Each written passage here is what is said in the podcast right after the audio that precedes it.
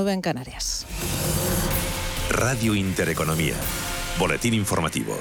Buenos días. El 2021 termina con casi 20 millones de afiliados a la Seguridad Social y 777.000 parados menos tras un mes de diciembre propicio por la contratación en época navideña. Manuel Velázquez, buenos días. Buenos días. La recuperación del mercado laboral se afianzó en 2021 después de los confinamientos en 2020. La vuelta gradual a la normalidad, casi dos años después del arranque de la pandemia, ha permitido recuperar casi 780.000 empleos en el último ejercicio y reducir en más de 782 2.000 las personas en paro. 2021 finaliza además con casi 20 millones de cotizantes y 3 millones 100.000 personas en desempleo, el nivel más bajo desde diciembre de 2007. A la baja también el número de trabajadores afectados por el ERTE, aunque superan todavía los 100.000. Los motores, gracias a los que se han conseguido estas cifras, la hostelería y el comercio. Gracias, Manuel. Desde Rastar Reserve valoran los datos de diciembre, pero advierten los datos de enero podrían ser malos y matizarían las cifras conocidas hoy. Valentín Botes director general de Rwasta Research. El mes de enero, además, en estas cifras de registro de paro y afiliación, siempre es el peor mes del año y, si eso, y eso ocurre antes de la pandemia. Esto es algo eh, estacional.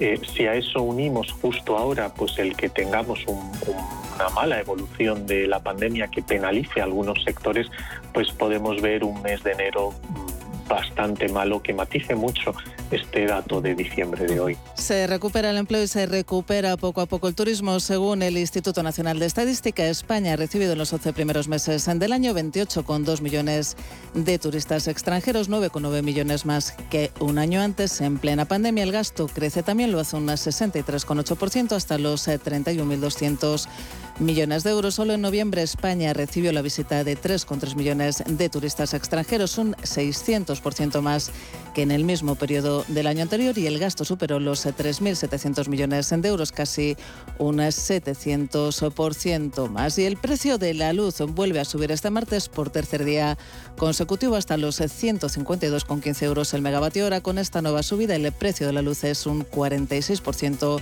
más caro que el pasado martes y crece más del doble respecto al importe que marcó hace justo un año. Eso sí, el precio de la luz se vuelve a situar por debajo people de los 200 euros por quinto día consecutivo, un valor que se alcanzó en el 80% de los días de diciembre. En los mercados financieros, los máximos anoche de Wall Street impulsan las alzas de las plazas europeas y llevan el IBEX 35 a subir en tiempo real un 0,66%. Se colocan los 8.820 puntos. Pablo García es el director de Divacons Alfavalio.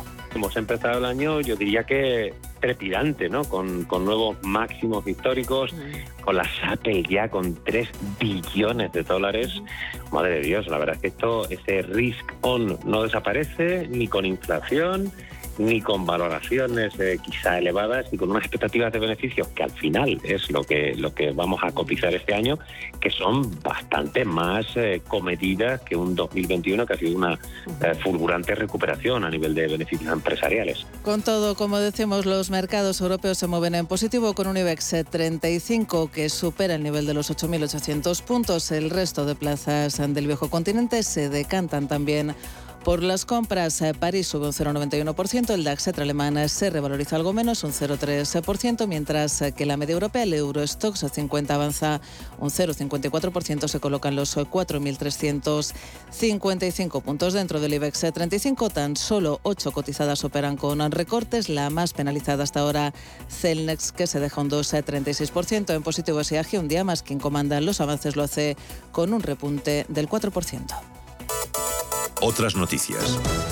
En marcha hasta ahora una nueva reunión entre los ministerios de Sanidad y Educación con los consejeros de las comunidades autónomas para abordar la vuelta a las aulas tras las vacaciones de Navidad. A salvo sorpresa, los estudiantes volverán a las clases de forma presencial el próximo 10 de enero, aunque extremando todas las medidas de precaución debido al avance de la sexta ola del coronavirus. Todo ello con la incidencia disparada en nuestro país, según los datos remitidos ayer por Sanidad. La incidencia acumulada España roza los 2.300 casos por cada 100.000 habitantes. Son 520 puntos más que el pasado jueves y es una cifra que no tiene precedentes desde que comenzó la pandemia. Sanidad notificó ayer además 372.000 nuevos contagios y 168 fallecidos. La incidencia más alta sigue estando en Navarra, donde superan los 50 5.500 casos y en el País Vasco con 4.100 casos por cada 100.000 habitantes.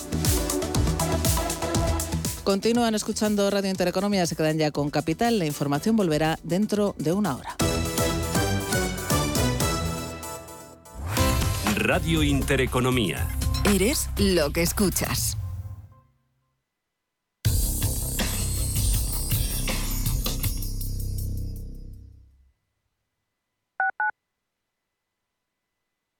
Floraviv, un complemento alimenticio apto para veganos que te ayuda a regular tu flora intestinal, con ProbioAct, que garantiza la supervivencia y la actividad de las bacterias. Tratamientos antibióticos prolongados, toma Floraviv. Problemas dermatológicos, toma Floraviv. Trastornos gastrointestinales o intolerancias alimenticias, toma Floraviv. Y si además deseas tener un vientre plano, no lo dudes, toma Floraviv, de Laboratorio Sanroch, porque tú eres lo primero.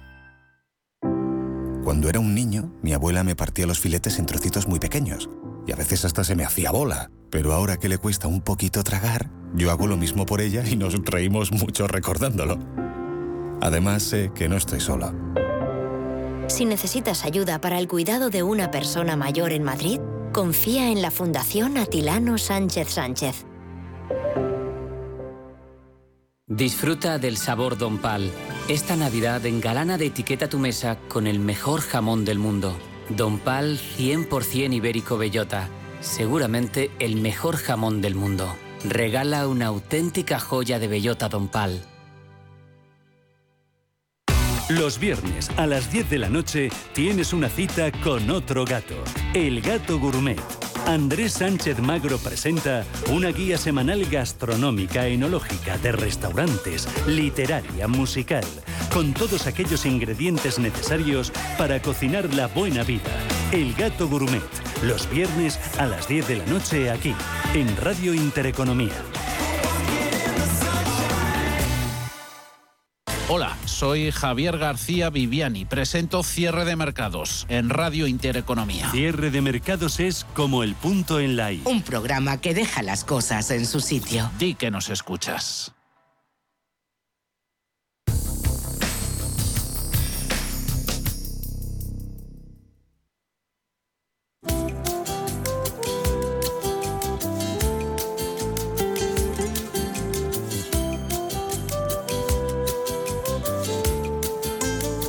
En Capital Intereconomía, el consultorio de bolsa.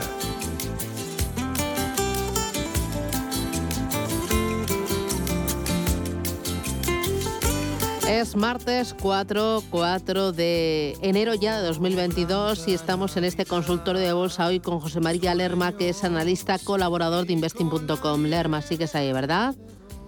Aquí estamos. Muy bien, vamos a dar paso al siguiente de los oyentes, eh, notita de voz. Buenos días y feliz año para todos. Mm, soportes y resistencias de Neynor Homens y soporte y resistencia de IAG y si se puede entrar hoy a ver qué me aconseja, qué precio. Muchas gracias, buenos días. Muy bien, Eh, ¿empezamos por Neynor o por eh, IAG para entrar? Bueno, pues empezamos por IAG. IAG para entrar, si la quiere entrar hoy en la acción, pues soportes y resistencia nos está marcando. Bueno, si quiere entrar hoy, los niveles que tiene son 1,87. La primera resistencia la tiene en niveles de 2. Si quiere entrar, el soporte sí está alejado. El soporte lo tiene en 1,44 aproximadamente y por lo tanto yo sí que entraría en ella. Ya he hecho la proyección tanto a muy corto, si es un inversor de corto, por los niveles de 2 frente a 1,87 le daría salida y si no, pues sin mantenerlos. Pero son los niveles que, que le comentaría. En cuanto a la otra acción que no le he entendido bien, Era tenemos... Neynor, Neynor Homes. Neynor Vale, es que, Homes. es que no, no, no, no, no me sale. Neynor. Estoy- No. Ujú. Eh, bueno, No, no, eh, no. si te da tiempo, a- si no, mira, voy con eh, otro. Si no, ahora la, la intento buscar, ¿eh? Vale, vamos. vale. Eh, ¿Tenemos alguna otra consulta? Mira, me preguntan precio de entrada en Telefónica y también en Inditex. Vale. Vamos a ver, precio de entrada. Eh, Inditex, una acción, ambas yo eh, sí que las mantendría en cartera si las tuviera o por lo tanto sí que estaría dentro de ellas. Telefónica, Telefónica nos está dejando unos niveles ya muy, muy, muy claros. Por lo tanto, frente a los 3,85 que está ahora, y aunque le parezca muy cerquita, los niveles de 4, 4,30 serían los niveles de resistencia. Tan solo la rotura de los 4,30 nos daría un objetivo de 4,80. Pero resistencia, y mientras que no nos demuestre lo contrario, 4, 4,30. Por la parte de abajo de soporte, 3,50. Eso es en cuanto a telefónica. Eh, ¿Nos ha comentado alguna otra, Susana, que me he perdido? Eh, telefónica e Inditex para entrar las dos. Inditex, vale, vale, sí, sí, discúlpame. Cierto, está uno un poquito despistado y mayor. Vamos a ver en cuanto en cuanto a Inditex, bueno, pues ¿qué, qué vamos a contar del valor? El valor está impresionante, eh, mantenerse en él pues es prácticamente bueno, una acción para mantenerla en cartera. Si quiere tradear, los niveles por arriba de resistencia son 30 y 32,80 son los niveles de resistencia. Cualquier retroceso a niveles de 26 son niveles de entrada en compra y por lo tanto ayer cerraba sobre 28,50, 28,60 y son la valoración que le puede dar. Si quiere llevarlo un poquito más, la rotura de los 32,80 le daría un objetivo de 34. ¿vale? En cuanto, mira, Neynor Homes en, en Madrid, concretamente, ya me sale, no, no me salía el ticket, no conozco la acción de que partamos de entrada, por lo tanto, por fundamentales eh, no le puedo comentar de ella, hay que ser como siempre honesto. A nivel técnico en este momento está cotizando en 10.98, creo que es la acción que me ha que me ha preguntado el anterior oyente y por lo tanto vemos que por la parte de abajo le marca un soporte de 10-14 y por la parte de arriba le marca una resistencia de 11,90. Por lo tanto, en principio está haciendo una lateralización desde el mes de mayo ¿eh? del año pasado y por lo tanto, en principio, rotura de 10-20 no debería de permitirlo y posible impulso alcista en las próximas sesiones a niveles de 11.40, 11.80. Eh, vale, eh, otra consulta.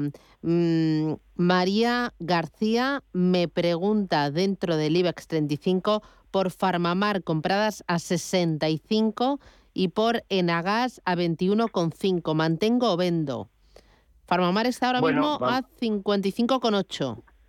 55,8, sí, vamos a ver. Eh, compradas a 60 y tantos y después de las bajadas que han tenido, yo la aguantaría. Pienso que el sector farma, sobre todo sí me inclinaría más, como he dicho al principio, por laboratorio Rosby y por Grifols, pero el sector farma pues va a tener una buena evolución el primer trimestre. Eh, hay unos niveles de soporte que están muy cerquita que no los debería de perder, que son los 52.60 que hizo en diciembre y bueno, un repunte hacia los niveles del nivel de compra de ella, bueno, pues sí que los puede hacer fácilmente. El, repunte que yo le hago, en principio máximo, es 63 euros, ¿vale? Por lo tanto, bueno, a esos niveles debe plantearse. Si los 63 los supera, y vamos a ir piano piano, el siguiente objetivo son 72. Pero en principio el aspecto, desde luego, si no estuviera dentro, no entraría, y si estoy dentro, eh, aguantaría. Eso es en cuanto a, a Farmamar. ¿Tenemos alguna otra consulta, Susana? Eh, Farmamar, y espera que preguntaba, es que lo tengo ahí en el correo. Ah, sí, en, eh, eh, preguntaba también por Naturgy. compradas, no, en Argas, no, en Agas, perdón, en Agas, que me estaba liando con otro correo. En Agas, a 21. bueno, vamos a ver. Vale, a 21, las tiene muy cerquita, a 20, 30, está está como un tiro, pues prácticamente desde febrero del 2021 ha ido subiendo, subiendo, subiendo y quitando la bajada que tuvo en el mes de diciembre que le llevó a los 19.50. A partir de ahí está recuperando muy bien. La entrada que tiene es en 21, precisamente es el máximo que hizo el 15 de diciembre. Por lo tanto, yo en principio sí las aguantaría Si rompe ese máximo, sí tiene un impulso a niveles de 22.32 y no sí que no les dejaría caer por debajo de esos 19.50 que sí que tocó el pasado 17 de diciembre la última caída y si le quiere dar un poquito más de filtro 19.20 pero en principio las aguantaría y a nivel de precio de compra plantearía plantearía decisiones. Voy con notita de voz Buenos días, feliz año para los dos. Eh, ¿Qué opina el señor mm, analista de entrar ahora en Alibaba, en Nvidia,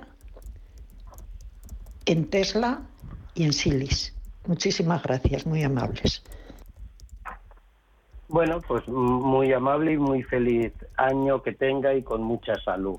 En cuanto a Alibaba, bueno, pues Alibaba, la acción, no sé si la eh, estamos, podemos hablar de ella en Estados Unidos o podemos hablar en Asia.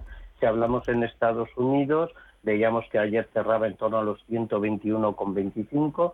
En estos niveles a mí me parece una mm, buena entrada. Tiene un soporte en niveles de 109,40 dólares y el objetivo que yo le hago es ir a tapar ese gap de 160, 180 dólares que tocaba el 17 de noviembre.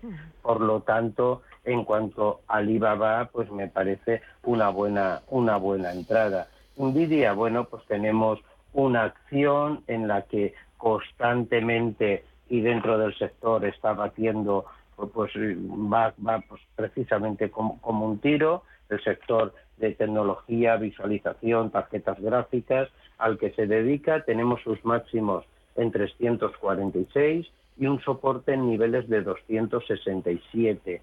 Por lo tanto, los niveles en los que se encuentra ahora si es para la inversión en los próximos meses, a mí me parece bien, coincide con un Nasdaq en torno a sus máximos de 16.500, marca una preapertura positiva y por lo tanto en este momento ya le digo, yo lo veo bien. y eh, no sé si yo ya no había notado ninguna más, pero me parece que ha comentado otra, eh, pero no pues me ha dado tiempo. Ya me he perdido. Nada, lo dejamos para el día siguiente, así nos vuelve a llamar y nos vuelve a escribir. Muchísimas gracias, José María Lerma, desde investing.com, por ayudarnos, por enseñarnos y por compartir con nosotros este ratito de radio. Cuídate mucho y ya por el martes. Un abrazo fuerte. Gracias. Una, un abrazo a todos. Oye, felices Reyes. Un abrazo. Chao. Adiós. Igual, igualmente.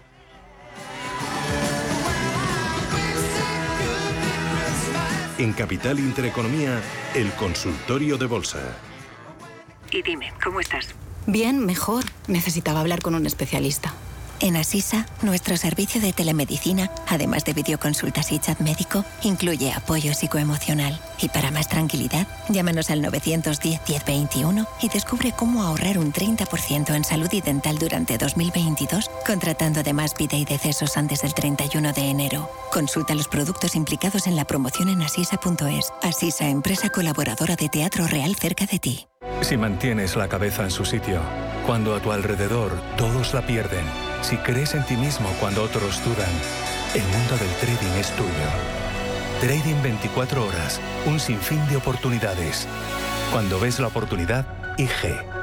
Todas las operaciones conllevan riesgo. 76% de las cuentas de inversores minoristas pierden dinero en la negociación de CFD con este proveedor. Debe considerar si comprende el funcionamiento de los CFD y si puede permitirse asumir un riesgo elevado de perder su dinero. Mercado de divisas, la actualidad del euro, el dólar, la libra y todo el mercado forex. Un programa presentado por Raúl Castillo. Elige tu propio camino en el mundo de la inversión. Mercado de divisas, los miércoles de 2 a 3 de la tarde en Radio Intereconomía.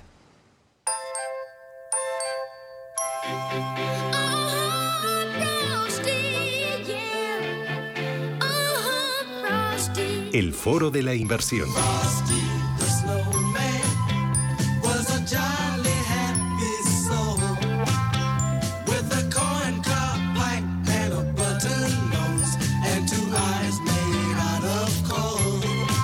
Hoy en el Foro de la Inversión vamos a poner el foco en el sector de la minería. Lo vamos a hacer con Adrián Godás. Él es, eh, él publica asiduamente análisis de compañías mineras, publica información sobre el sector de las commodities en redes sociales y también en su plataforma Godás Research. Es eh, inversor particular, está especializado en este sector, el de la minería, y además eh, ha creado un podcast que es un auténtico éxito llamado Value Investing FM. Adrián, ¿qué tal? Buenos días, bienvenido, feliz año nuevo. Hola, buenas. Muchísimas gracias por la invitación. Bueno, yo encantada. Eh, oye, eh, tú eres un auténtico experto en el sector de la minería. ¿De dónde te viene eh, esta pasión y este conocimiento? Pues la verdad, fue una cosa que comenzó hace unos años, que mm, te acercas al sector porque ves muchas ineficiencias, asimetrías de información, asimetrías de riesgo, y llegas atraído por las oportunidades de inversión y te acabas quedando por la comunidad, porque está llena de gente, gente muy curiosa, gente muy curiosa. Eh, ¿A qué te refieres con gente muy curiosa? No, pues es que es un perfil, eh, el del directivo, por ejemplo, el directivo minero es un perfil muy distinto al, al perfil de un directivo de, en otro sector, por ejemplo. Suelen ser perfiles pues como más campechanos, casi me atrevería a decir. Gente casi como muy estilo cowboy, la verdad, te los puedes imaginar muy cowboys yendo a, a mitad a mitad de África a montar minas de oro. O sea, son perfiles muy distintos, muy em, muy astutos, que se me atrevería a decir, muy buscavidas. Es es muy, la comunidad es increíble. Ya. Eh, oye, cuando hablamos de, de, minas de oro, eh, ¿de qué tipo de compañía estamos hablando? Eh, ¿A qué se dedican realmente? ¿A excavar y a sacar oro de debajo de la tierra? ¿Cuál es su actividad principal? Porque supongo que será muy amplio, igual que cuando hablamos de las petroleras. hay luego algunas más especializadas en la comercialización y otras más en la extracción, por ejemplo. Mm. ¿qué, ¿Qué hay? ¿A qué se dedican?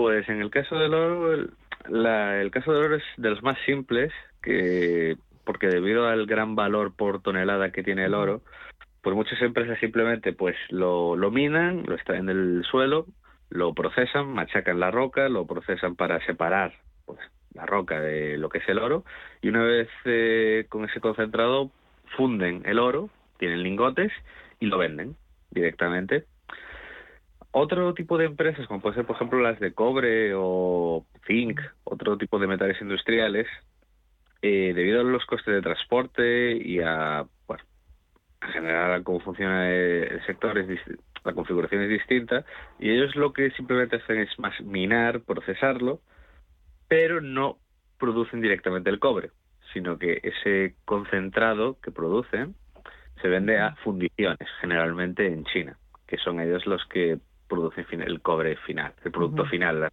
lo que serían las bobinas, los, las láminas típicas de cobre que nos podemos imaginar en nuestra cabeza.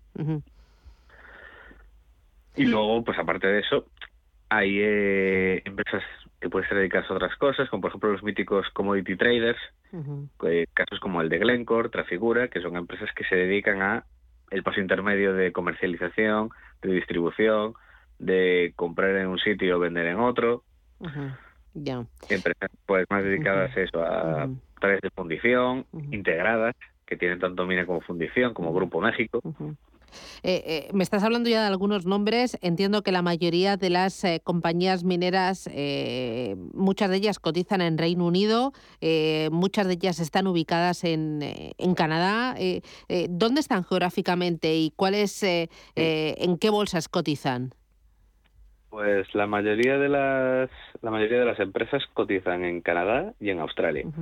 Y luego como tercera plaza, pues se podría decir Londres. Esto es debido básicamente a, la, a que tanto Canadá como Australia pues son países desarrollados con muchísimos recursos naturales, lo que les ha dado desde, desde siempre, desde el siglo XIX, una tradición minera muy amplia. Y Londres por eh, ese viejo halo de imperio británico y de, y de plaza financiera mundial al final.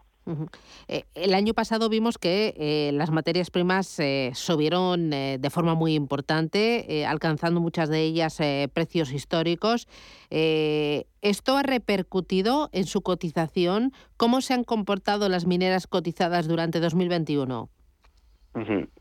Pues en general, eh, en, en 2020, 2021, en general las mineras lo han hecho bastante bien. Obviamente las hay que han ido, pues, por lo que sea, características de la empresa, pues han ido mejor o han ido peor. Pero en general todo ha seguido bien. En el caso, por ejemplo, de 2020, las, las que más destacaron pues fueron las de metales preciosos, las empresas de oro y plata. En 2020 fue, bueno, se lucieron. En cambio, en 2021, pues el resultado ha sido bastante pobre, bastante mediocre en el caso de las de metales preciosos, pero las de metales industriales o incluso otro tipo de commodities que se pensaban más olvidadas, como puede ser el petróleo o el carbón, incluso el carbón, el rendimiento que han tenido estas es increíble. O sea, las empresas de carbón este año, pues llegaron, casi se puede decir que llegaron casi tal de moda. Eh, de todas ellas, ¿tú cuáles son las que tienes a día de hoy en cartera? Eh, ¿Cuáles son eh, las que dirías tú mis joyitas? ¿Los nombres de esas empresas?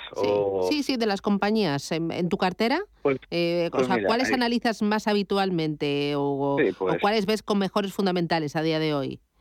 Pues mira, por ejemplo, un sector que a mí me fascina es el sector del estaño una commodity muy pequeñita, que es un mercado muy pequeño, no muy seguido, y que la verdad eh, tiene una, una pinta alucinante porque se está viniendo un problema de oferta muy grande en ese sector, después de años que no ha invertido nadie, eh, reservas que se acaban en países que son de los principales productores.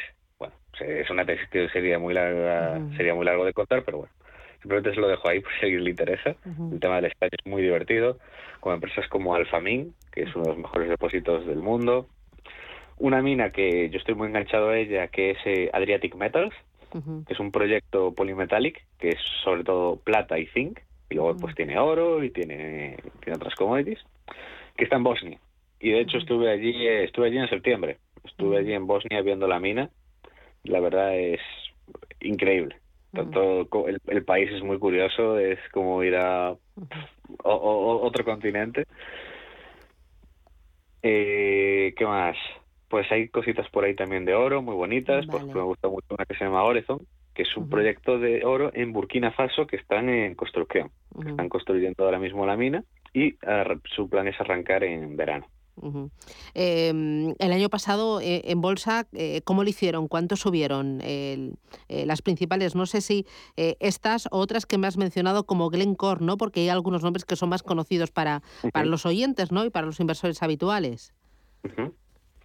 No, pues por ejemplo, si no me equivoco, el oro hizo terminó el año en menos 5% y las mineras, pues incluso peor, creo que en general menos 15, menos 20, menos 25 ya digo, el oro, pues, mm, igual que en 2020 brilló, en 2021, pues sí, ha sido de rendimientos bastante más pobres. En el caso de otras, eh, más eso, más metales industriales, energía, por ejemplo, la gran estrella, pues han sido las petroleras, que la mayoría, pues todas se han hecho eh, más 150, 200%, 300% y cosas así. De hecho, eh, actualmente, en 2021, varios de los mejores, la mitad de los top 20 fondos canadienses pues han sido los fondos dedicados a energy, a oil and gas. Que esas han tenido rendimientos espectaculares. Otras eh, también muy conocidas, como por ejemplo Glencore, pues se habrá hecho como un más 40% seguramente en 2021. Otras gigantes que, por ejemplo, sí que sufrieron, como Vale, que es el gigante brasileño del hierro. El hierro eh, corrigió muchísimo de precio, subió muchísimo al principio, pero acabó eh, cayendo por la demanda china. Y, por ejemplo, vale, pues se comportó, se comportó bastante mal. Entonces, al final es, es un sector que además depende mucho no de los precios así en general, sino de cada metal en concreto, porque cada al final cada commodity pues tiene su propia oferta y demanda. Eh, y es un sector algo demonizado por esta ola ESG que nos está invadiendo a todos. Eh, ¿Esto cómo, cómo le afecta? ¿Tú crees que eh, esto de la sostenibilidad puede repeler a mucho inversor? Pues sí, la verdad que sí, es algo que, que, se, que se ve claramente, que sucede, que ha sucedido, que las minas tratan de hacer muchísimo hincapié en este tema y entonces en cualquier presentación y todas te van a poner mil ejemplos de responsabilidad social corporativa. Se está hasta qué punto es marketing, hasta qué punto lo están haciendo de verdad, depende del caso. Hay algunas que sí que ves que hacen verdaderos cambios y que tratan de involucrarse con los, los, locales, de hacer cosas bien, de, por ejemplo, utilizar energía hidroeléctrica, porque en muchos países al final emergentes, eh, tú, si tú necesitas mucha potencia continuamente, muchas veces la solución para muchos de estos es eh, hidroeléctrica. Y por ejemplo Latinoamérica pues tiene muchísimos recursos hídricos. Y pero siempre va a tener y sigue con bastante losa en ese aspecto, porque la minería en general como sector, como concepto, sigue muy mal visto, está como muy mal visto y, como decía una, hace poco leí un artículo que literalmente era en, bueno, en una web minera, que literalmente el título era El mundo quiere más litio, pero no lo queremos minar. Porque claro, todos queremos eh, coche eléctrico, queremos energías renovables, queremos todo esto, pero nadie quiere minarlo. Entonces, pues eso va a cargar al final problemas de precios. Oye, para terminar, Adrián, eh, pensando en 2022, en este año que estamos estrenando, eh, aquel ahorrador que quiera acercarse al sector de las eh, mineras, además de consultar tus informes diarios y tus análisis, em, ¿alguna recomendación o alguna guía práctica para, para acercarse a, a este tipo de compañías? Pues la verdad, es un sector complicado. Es complicado también porque no hay material en español la verdad, eh, yo casi me atrevería a decir que soy de las pocas personas en, habla hispana que, trata así asiduamente este mercado, porque la verdad hay muy, muy, muy poco. Intenté por eso desarrollar pues cosas así eh, prácticas y gratuitas para que el público pudiera acceder. Y yo le diría, por ejemplo, que no se complicase en muchos aspectos. Si, por ejemplo, quiere tener oro o plata o algún metal precioso, por ejemplo, hay ETFs que replican los precios físicos y tienen stocks físicos en almacenes, lo que les da mucha más seguridad, como por ejemplo el SPDR Gold, pues estás comprando un ETF y que ese dinero hay un lingote de oro en Londres. Ya. O sea, que lo mejor son ETFs que replican el activo físico, ¿no? En, eh, en, muchos casos sí, en otros es más complicado. Por ejemplo, eh, en oro o plata, por ejemplo, no hay ningún problema para lograrlo, en otras commodities, ahí sí que ya es más complicado, porque por ejemplo, eso no lo hay en cobre, por ejemplo, o en níquel. Eso en níquel no lo vas a ver. Posiblemente una persona pues que quisiera tener algo de níquel y no se quisiera complicar con una empresa más pequeña, más peligrosa, más de desarrollo en vez de producción, pues yo simplemente le diría que comprase alguna de las típicas grandes del sector, como puede ser de Norris Nickel en Rusia o BHP, el gigante australiano que es esta cabeza. BHP es muy interesante porque es la mayor minera del mundo y ha dicho muy abiertamente cómo está girando el foco y quiere que sus cuatro grandes commodities sean hierro, cobre, níquel y, y potasio. Es muy interesante cómo está enfocando. O algún ETF, por ejemplo, minero también que hay, que agrupa muchas mineras, como por ejemplo eh, Black, BlackRock, tiene bastantes ETF de ese estilo. hay muchísimas, alternativas, algún, en general... ¿Algún fondo de gestión activa que, que, esté cargado y que esté enfocado al sector de, de la minería? Uf, pues a ver, eh, en Estados Unidos y Canadá hay bastantes, aquí en Europa es bastante difícil.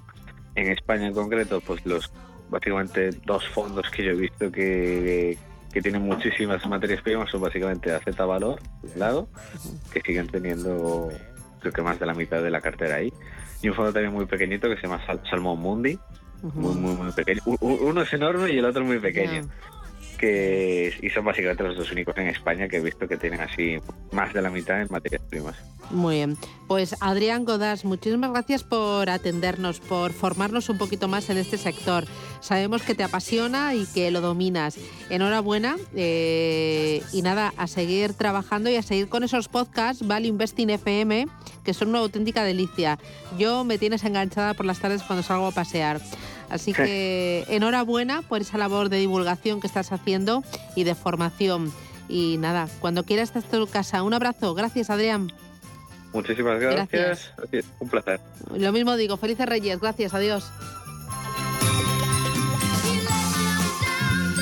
Empresas, mercados, finanzas. Capital Intereconomía.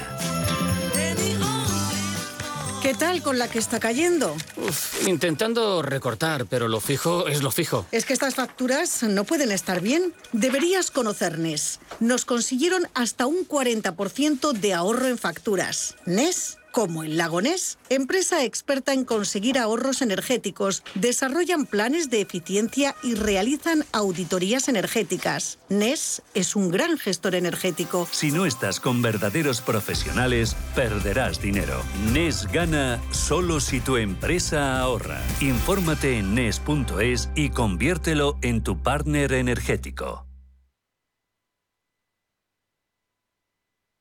¿Sabes que el mejor chocolate del mundo ahora se encuentra en España? Pacari, la marca de chocolate bio más galardonada del mundo, te trae los sabores más increíbles. Chocolate con fruta de la pasión, sal de Cuzco y Nibs, rosa andina y yerba luisa, entre otros. Chocolates producidos con cacao fino de aroma ecuatoriano. Una experiencia de sabor y texturas que hace que tus sentidos entren en otra dimensión. Encuéntranos en el corte inglés. ¿Qué le diría Cervantes al presidente del gobierno o Voltaire a la oposición? Descúbrelo junto a toda la actualidad cultural en el Marcapáginas, en Radio Intereconomía. Todos los sábados a partir de la una de la tarde. El Marcapáginas con David Felipe Arranz. Porque la cultura también puede ser divertida.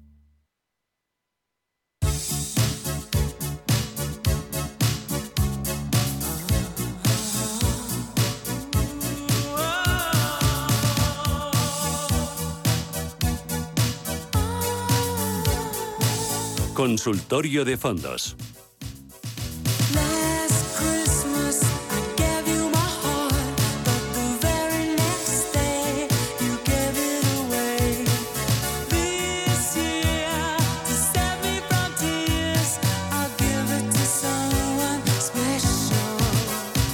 Consultorio de fondos aquí en Radio Intereconomía con ustedes 91 533 18 51 y con Diego Morales que eh, pertenece al Departamento de Inversiones de SPA y Asesores Financieros EAP. Diego, ¿qué tal? Buenos días, ¿cómo vas? ¿Qué tal? Muy buenos días. ¿Qué tal? Feliz año nuevo. Feliz año nuevo igualmente. Oye, para este año 2022, eh, ¿qué no debería faltar en cualquier cartera inteligente?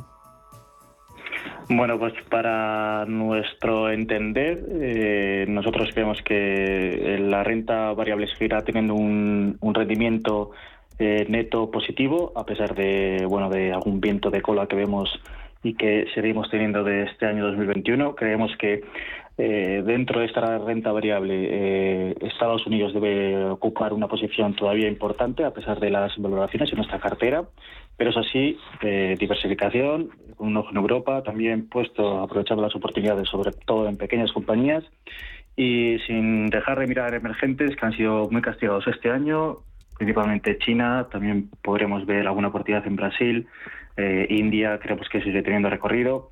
Y por el lado de la renta fija, seguimos sin ver oportunidades de inversión, apostar por fondos eh, quizás algo más flexibles, eh, aportar sobre todo gestión alternativa, nuestra cartera para descorrelacionarnos y esas claves yo creo que serían, eh, bueno, eh, cruciales. cuando hablas de Brasil, de India, ¿me puedes dar algún fondo concreto para acercarnos, aproximarnos a, esas economías?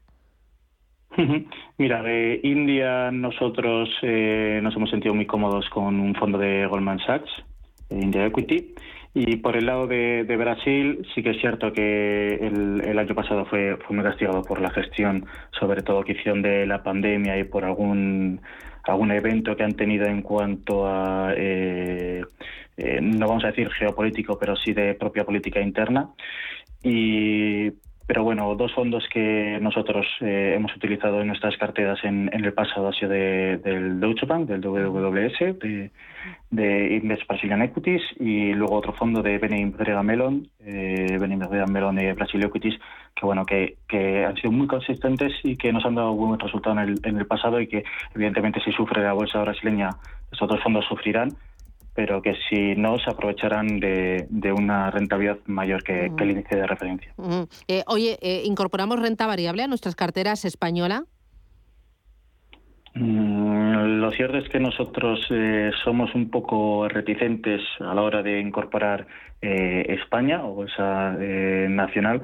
Sí que es cierto que hay, hay oportunidades, es un, país que, presenta oportunidades y que no es tan negativo como, como, como nos lo quieren pintar o como a veces nosotros mismos no nos lo pintamos, pero sí que es cierto que apostar por un fondo específico de renta variable española creemos que sigue siendo arriesgado debido a bueno las, las, los indicadores macroeconómicos que presenta nuestro país con un crecimiento quizás que ha quedado algo eh, por debajo de lo que se esperaba, a pesar de ser una de las economías que más ha caído dentro de la Unión Europea.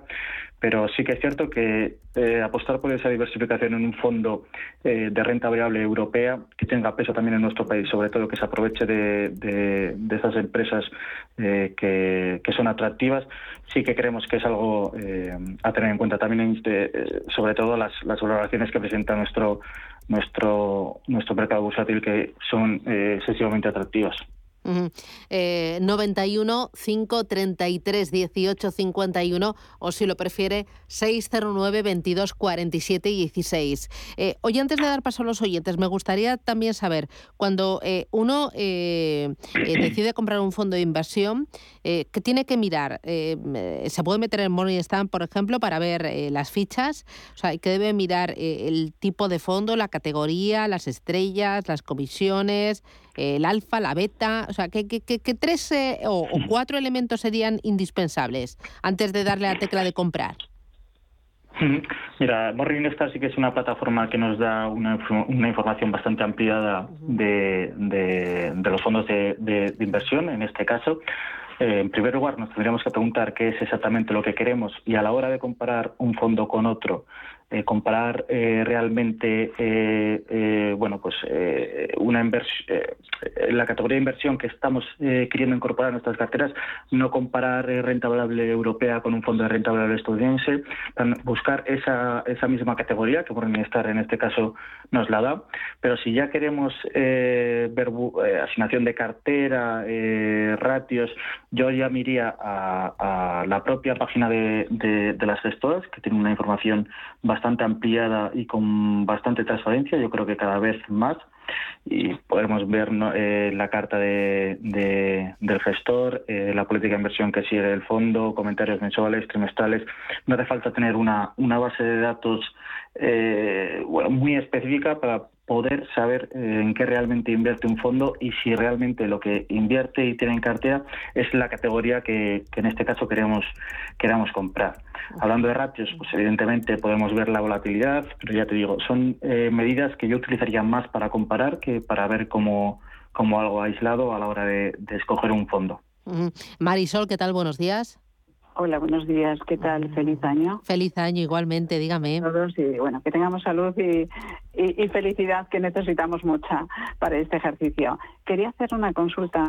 Vamos a ver, el año pasado yo tengo un fondo que es de BlackRock, el Technology en divisa. Entonces el año pasado tuve que hacer, bueno, pues mm, plusvalías para compensar, ¿no? Por el tiempo de los cuatro años que terminamos de pérdidas. Entonces quería saber si es un buen momento para volver a entrar o esperar un poquito o, qué hacer en estas circunstancias. No sé si me pueden ayudar. Gracias, muy amable. Un saludo. Gracias. ¿Qué dices? Eh, nosotros eh, creemos que el sector tecnológico, a pesar de eh, valoraciones que podemos encontrar de compañías específicas en el mercado, eh, sigue siendo una posición importante que nosotros mantendríamos en cartera. Evidentemente, veremos volatilidad por lo que estamos contando, pero es un fondo que si lo queremos aguantar en el largo plazo, es un fondo que yo volvería a incorporar. Es un, una, una una tendencia que creemos que sigue teniendo eh, eh, bueno sentido para tener en, nuestras carteras de inversión, a pesar de que podamos esperar de nuevo quizás una rotación de nuevos valores más cíclicos este año. Creemos que la tecnología eh, puede seguir funcionando en nuestras carteras y sí que creo que comentaba que lo tenía en, divisa eh, sin cubrir, creo que lo tenía en, dólar, que es el, eh, como se lanzó este, este, fondo que creo que habla del, del Walter allí, de, de, BGF.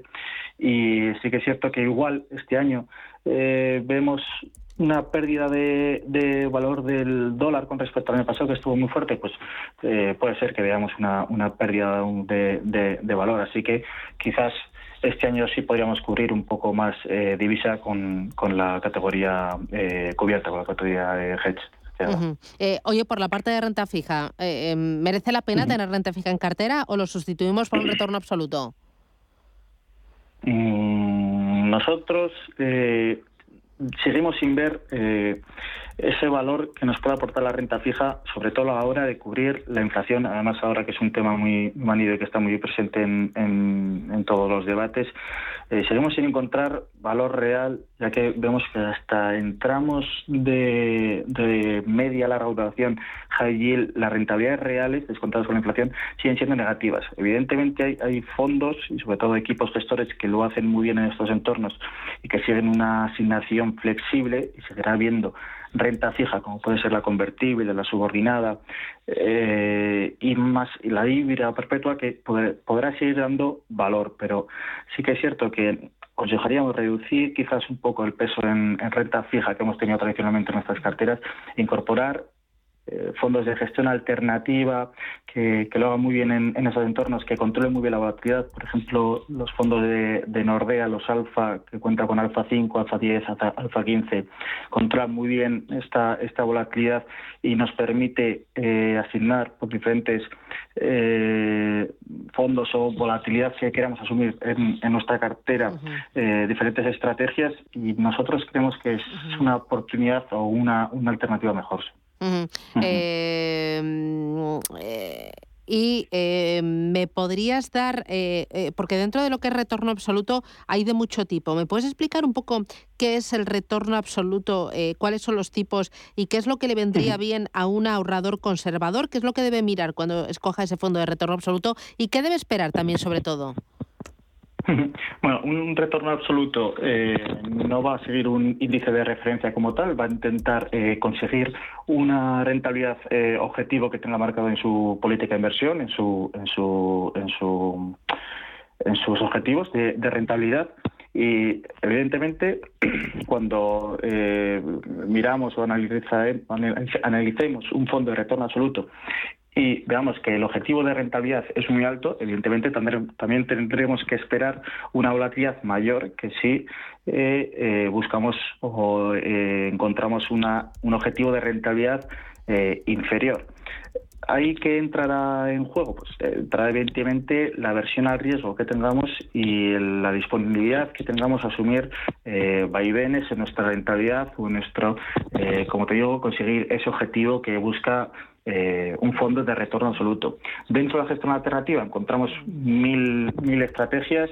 Eh, por catalogar un poco tenemos solo al macro, event driven, los SOR, market neutral, de arbitraje, multiestrategia, que dentro de estas hay retornos absolutos, pero hay otros fondos que no siguen una estrategia de retorno absoluto como tal, ¿vale?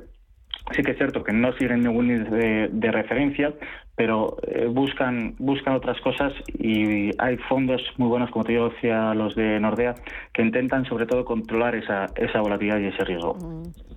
Vale.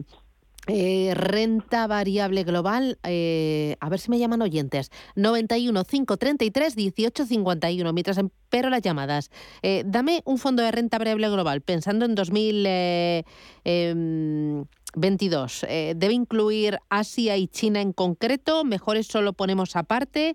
Eh, cuando hablamos de global, eh, más Estados Unidos y más Europa? O, mejor los compramos cada uno por su parte? Uno Europa, otro Estados Unidos y otro emergentes. ¿Cómo, cómo construir esa cartera? Bueno, si queremos un fondo de renta variable global, veremos que eh, casi como tónica general el mayor peso que tienen en cartera suele ser eh, Estados Unidos, es eh, algo casi evidente por el dinamismo que presenta el, mercado norteamericano, por las redes que siguen ofreciendo, por la continuidad de estabilidad de, de beneficios que siguen presentando sus empresas. Pero sí que es cierto que eh, tienen ese peso importante en Europa, también ese peso en, Reino Unido, que ya podríamos sacar un poco de, de lo que es eh, Europa o esos fondos eh, europeos. Y sí, por lo que más o menos lo que vemos es que la presencia en China, Japón, en, ya digo, te decía antes, India, países emergentes, aunque tengan un peso más limitado, sí que es cierto que siguen manteniendo peso porque, como te comentaba, eh, estos, estos mercados presentaron oportunidades de inversión eh, muy grandes el, el, año pasado. Nosotros, renta variable global, eh, utilizamos un fondo del Group PT, como puede ser el, Equity New Gems, que sigue tendencias de fondo. Luego, si queremos un fondo de renta variable global que sin asignación value, tenemos un fondo de tierra que hace bastante bien. Tenemos un del Global Focus, que es un book insignia de, de, la, de la gestora de Columbia Needle que si queremos apostar por esas eh, compañías más blue chips, esas compañías que siempre eh, podríamos tener en nuestra cartera de acciones personal, eh, podemos apostar por este fondo, etcétera. El, universo es muy grande de renta variable global, por, así decirlo, y sí que recomendaríamos tener un fondo, al menos por lo menos uno en nuestra cartera. Mm, vale, mira, me pregunta María García por el JP Morgan US Technology y por el Alcalá Multigestión Oricalco. ¿Qué opinas de estos dos fondos de inversión? Mira, el, el, US Technology es un, fondo evidentemente de, gestión de renta variable eh, tecnológica, sobre todo centrada en, en Estados Unidos, perdón. Y, sí que es sí que es cierto que quizás este año hemos visto cómo eh, la, eh, la, tecnología europea ha podido aportar valor. También te comentaba antes esas pequeñas compañías que seguimos viendo oportunidades de inversión y si queremos aprovecharnos de esas tendencias, optaríamos por un fondo tecnológico más global. Evidentemente, el, el US Technology eh, va a seguir eh, teniendo recorridos y la tecnología, si el sector tecnológico sigue presentando eh, los resultados que está presentando y, y si sigue cumpliendo esas expectativas de, beneficio por acción. Y al final, las compañías grandes tecnológicas siguen estando en, en el país norteamericano. Y el Alcalá Multigestión, el, el, Oricalco, creo que me comentabas, sí. ¿vale? que, es un, que es un fondo eh, mixto que ha tenido muy buena rentabilidad en los dos últimos años, eh, creo que por encima incluso del, del, del 50% acabado eh, este año. Y eh, es un fondo que nosotros personalmente no tenemos en nuestra en nuestra parrilla de, selección, no tenemos muy analizado ya porque tiene muy poco track record para, para incorporarlos en, nuestras carteras, pero sí que es cierto que alguna conversación hemos tenido con, el, con el equipo gestor o con la propia casa y es un fondo que intenta incorporar eh, mucho en su cartera de tecnología eh, blockchain y de ahí las, las rentabilidades que ha tenido este este año y el, y el ejercicio pasado y si queremos eh, aprovecharnos de esta tendencia de la tecnología blockchain que está muy en alza y que no solo son eh, inversión en criptomonedas, sino en, multitud de, gestores, además me cuesta que tenga una cartera diversificada, eh, puede ser un fondo a tener en cuenta en nuestra cartera, sin duda. mira, hay otro oyente que me pregunta por otros dos fondos tecnológicos. Se llama Rubén García y pregunta por el BNP Paribas Funds Disruptive Technology y por el Franklin Technology. De los dos, ¿con cuál se quedaría el experto? Bueno, con cuál me quedaría, eso ya es, eso ya es no, a gusto personal, pero eh, son dos fondos eh, tecnológicos que, que, lo hacen muy bien y que evidentemente eh, han tenido un recorrido muy bueno cuando el sector tecnológico, y como hemos visto este año, lo ha tenido. Y sí, quizás eh, me quedaría antes con el de BNP, quizás porque estamos igual eh, algo más familiarizados con él y eh, quizás intenta seguir esas tendencias más de, de, futuro, es una cartera y quizás algo más de, convicción, pero si queremos eh, tener sector tecnológico en estas carteras, que es de lo que, de lo que venimos hablando, serían dos fondos a, tener en cuenta. Mm. Eh, y, luego me pregunta eh, otro oyente, Mario Muñoz, por el Trinidad Global Smaller Companies y por el Sailor World Growth Fund. ¿Qué opina el experto de estos eh, dos vehículos? Bueno, pues el, de Colombia Sydney, el, el, de pequeñas eh, compañías. Nosotros seguimos eh, pensando que eh, tienen recorrido y de hecho acabaron el año con valoraciones quizás algo más atractivas que, que las, que las, gran, las grandes compañías y son una estrategia que nosotros tenemos en cuenta para, para hacer y configurar nuestras carteras este año. Y el Sailing, pues un fondo eh, growth, que si queremos eh, apostar por esas compañías y una cartera de convicción y de verdad pensamos que siguen teniendo recorrido, sobre todo el sector tecnológico, son un sector que, que sobrepondera, pues sería un fondo a tener en cuenta en, en, en esta cartera. Fantástico. Pues Diego Morales, del Departamento de Inversiones de Spain, 11 Asesores Financieros EAF. Muchísimas gracias por acompañarnos en esta jornada de martes, este 4 ya de enero de 2022. Cuídate mucho y que tengas unos felices reyes. Hasta pronto. Igualmente, Gracias, cuídate, feliz año. Y nosotros nos vamos, ponemos el punto final a esta edición de martes de Capital Intereconomía en versión reducida. Tenemos horario todavía navideño. Ay, ay, madre mía, qué poquito nos queda. Que bueno, que tengan un feliz día, que les cunda la tarde, la mañana que tienen por delante y mañana nos reencontramos a las 8 aquí en Radio Intereconomía. Gracias, adiós, un abrazo.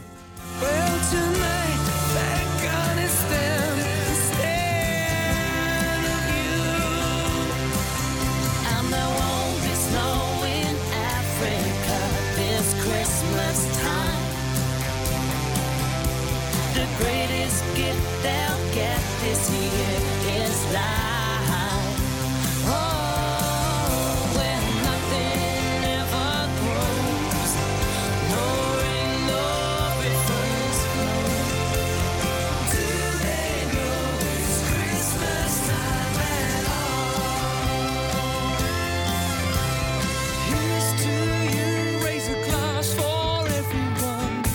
this Yuletide for the deprived. If the tables turn, would you survive? Here's to them underneath that burning sun. Está pasando. Se lo estamos contando. Esto es Capital Intereconomía.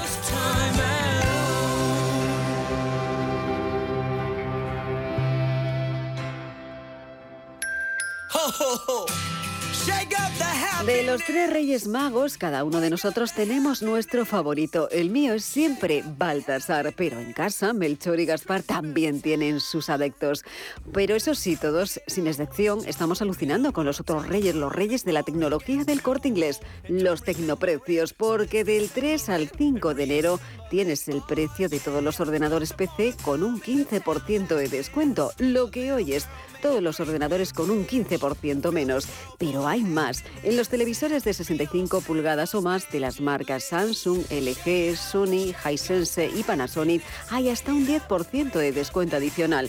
Y por supuesto con entrega en dos horas para estos y otros miles de productos. Pide lo que quieras a los tecnoprecios del corte inglés. Los reyes de la tecnología. Consulta condiciones y marcas participantes en la promoción en tiendas, en la web y también en la app del corte inglés.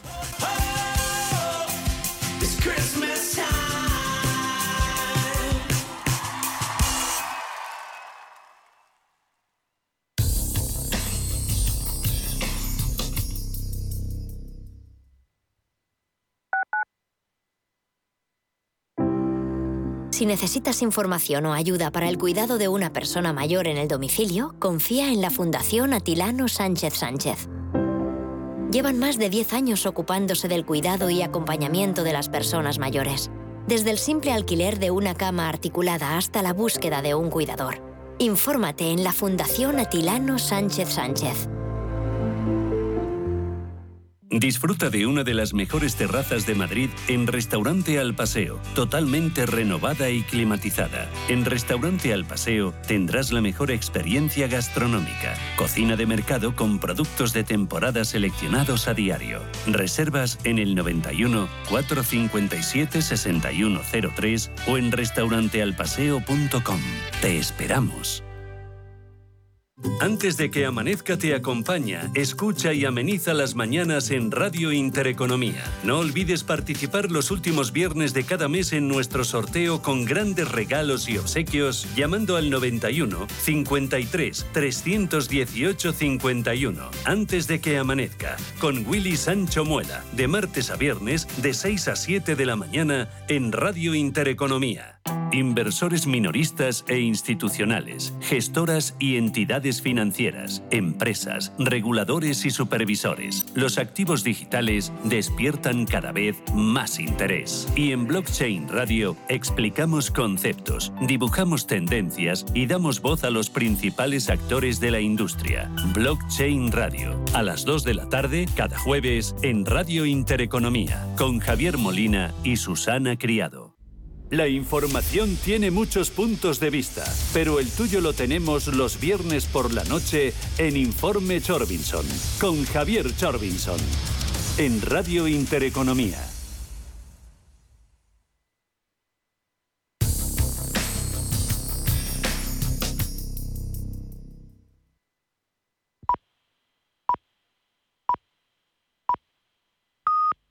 Son las 11 de la mañana.